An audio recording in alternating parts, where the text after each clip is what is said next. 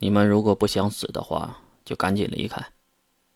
我今天心情不好，容易乱杀人。再看来者轻轻一甩，火焰剑上的火焰消失了，并脱离了魔剑士的手啊！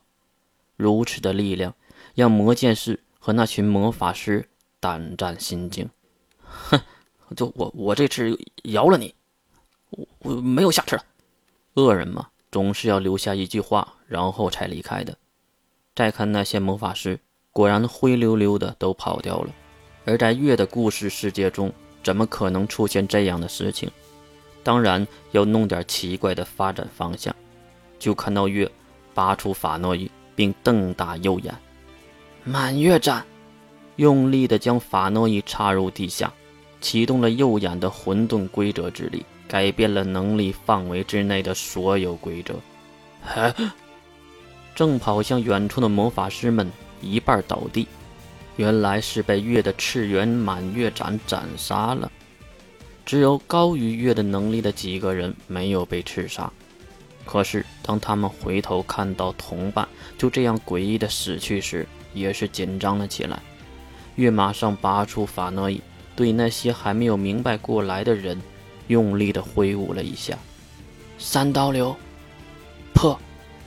一道黑色的剑气化为半月，飞了过去。满月状态下的剑气会持续出现，并以巨大的冲击力冲向了魔剑士等人。让月没有想到的是，魔剑士竟然反应了过来，毕竟是三维的老手。咣当的一声，剑气被魔剑士手中的另一把长剑抵住。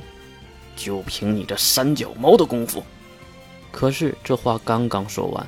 他就发现了这剑气的奇怪之处，这这怎么回事？剑气竟然还在用力地推着魔剑士。旁边胸口流血的魔法师也是用诡异的目光看向那还没有消失的黑色剑气。绝平，保护好自己的脑袋。喂，留活口啊！留你妈个头！满月三刀流，打！月挥出法诺伊。用力地转动小身板三百六十度，一道以月为中心的黑色冲击迅速向四周蔓延，速度已经超过了音速。一声剑气扑面而来，那些魔法师根本就没有见过这样奇怪的招数，只是打算念咒并抵御。可是哪有这个时间？如果他们一开始就和月认真的打，估计不会输得如此的惨，甚至。还有一定的几率会赢，当然不算来者的话。看到达之刃剑去来得快，去得也快，四周的戈壁滩已经被扫平，那些人的尸体也是破败不堪。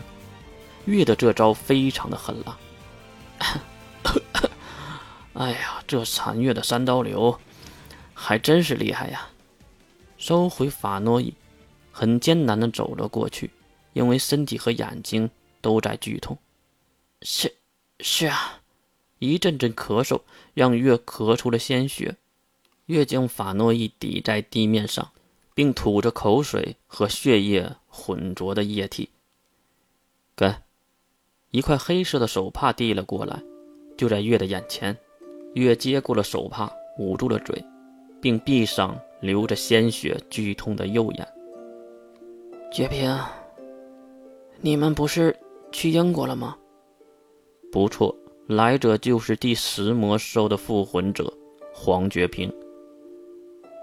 我去的路上就偷偷离队了，来通知你要出大事了。啊！月知道黄觉平可不是喜欢说胡话的人，他说是大事就真的就是大事你说什么事儿？越努力的站直身体。黄觉平也是走过来搀扶他的手腕。蛇教会的复魂者已经准备对圣人庭院动手了，说是想削弱魔法阵营的能力和夺取第一魔兽血晶血之力。这个借口如此的假，是给谁听的？很明显，不用思考就知道这是多么烂的借口。两个人对视一眼。黄觉平突然发问：“你没有这方面的记忆吗？月无奈的摇摇头。关于三级分化，我只有碎片化的记忆，整段的都在蓝天会那里。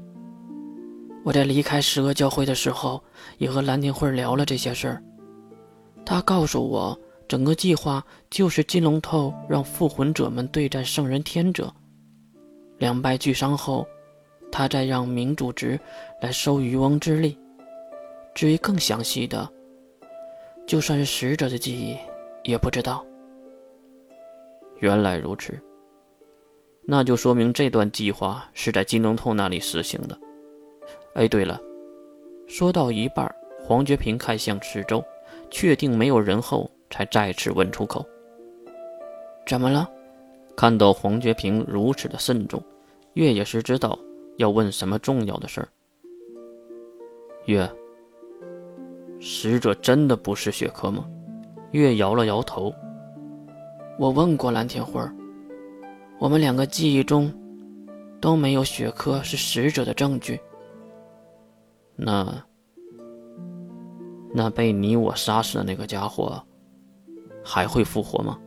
黄觉平的问题让月沉思了片刻，然后黄觉平也是没有着急追问，而是等待月的回答。在沉浸了不知道多久后，月才抬起目光。你说，蓝田会有没有有没有可能会骗我？哈，没有等到答案，反而是问题。看到黄觉平的表情就知道他是无法回答这个提问的。我和蓝田会儿仿佛就是亲密无间的孪生姐妹，可是就算是姐妹之间，也是有不可说的秘密。总觉得这个蓝田慧儿对拯救人类没什么兴趣。难道真的就犹如不死神说的那样，他恨透了这个世界，而不恨使者吗？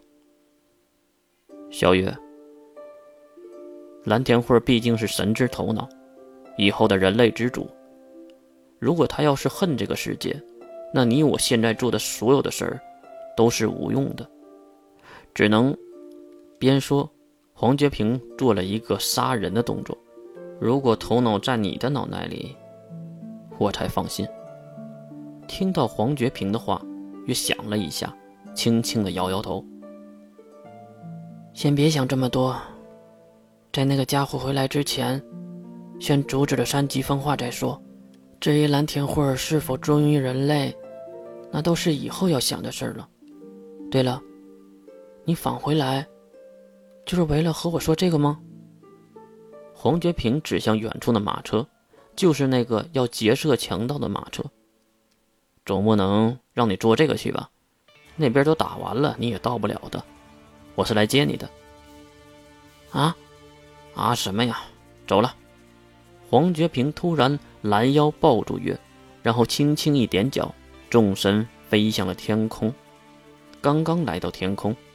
黄觉平身边就出现了一个巨大的黑色天使，女性天使黑白相间，头顶浮现着黑色的光环，身后八只翅膀，有两只在胸前和膝下交叉，头上还戴着一个可以遮住眼睛的巨大头盔，一阵阵哼唱的声音也是随之而起，这个就是。和圣歌炽天使正好相反的天使型始祖之徒，第十始祖之徒，不败魔兽，必胜盟约，黑暗堕天使，欢迎乘坐第十号魔兽列车。堕天使捧住两人，迅速的飞向高空，并开始加速。这个高度和速度，估计是没有包纸能够追得上的。当然，也没有人能追得上。可是哪个脑残会追魔兽呢？看着四周化为线条的景色，月并没有惊讶。看上去这并不是第一次这样飞行了。大概飞了半天的时间，夜幕始终没有降临。难道是因为追着太阳跑的原因吗？月，下面有魔兽的能力波动，放我下去。好。说完，堕天使马上松开了手。只有月在空中突然乍现，并迅速的向地面坠落。来到地面，一阵的能力波动也是扑面而来。就这时，一道熟悉的咒语传到了耳里。越是亲密无间的关系，越容易产生裂痕。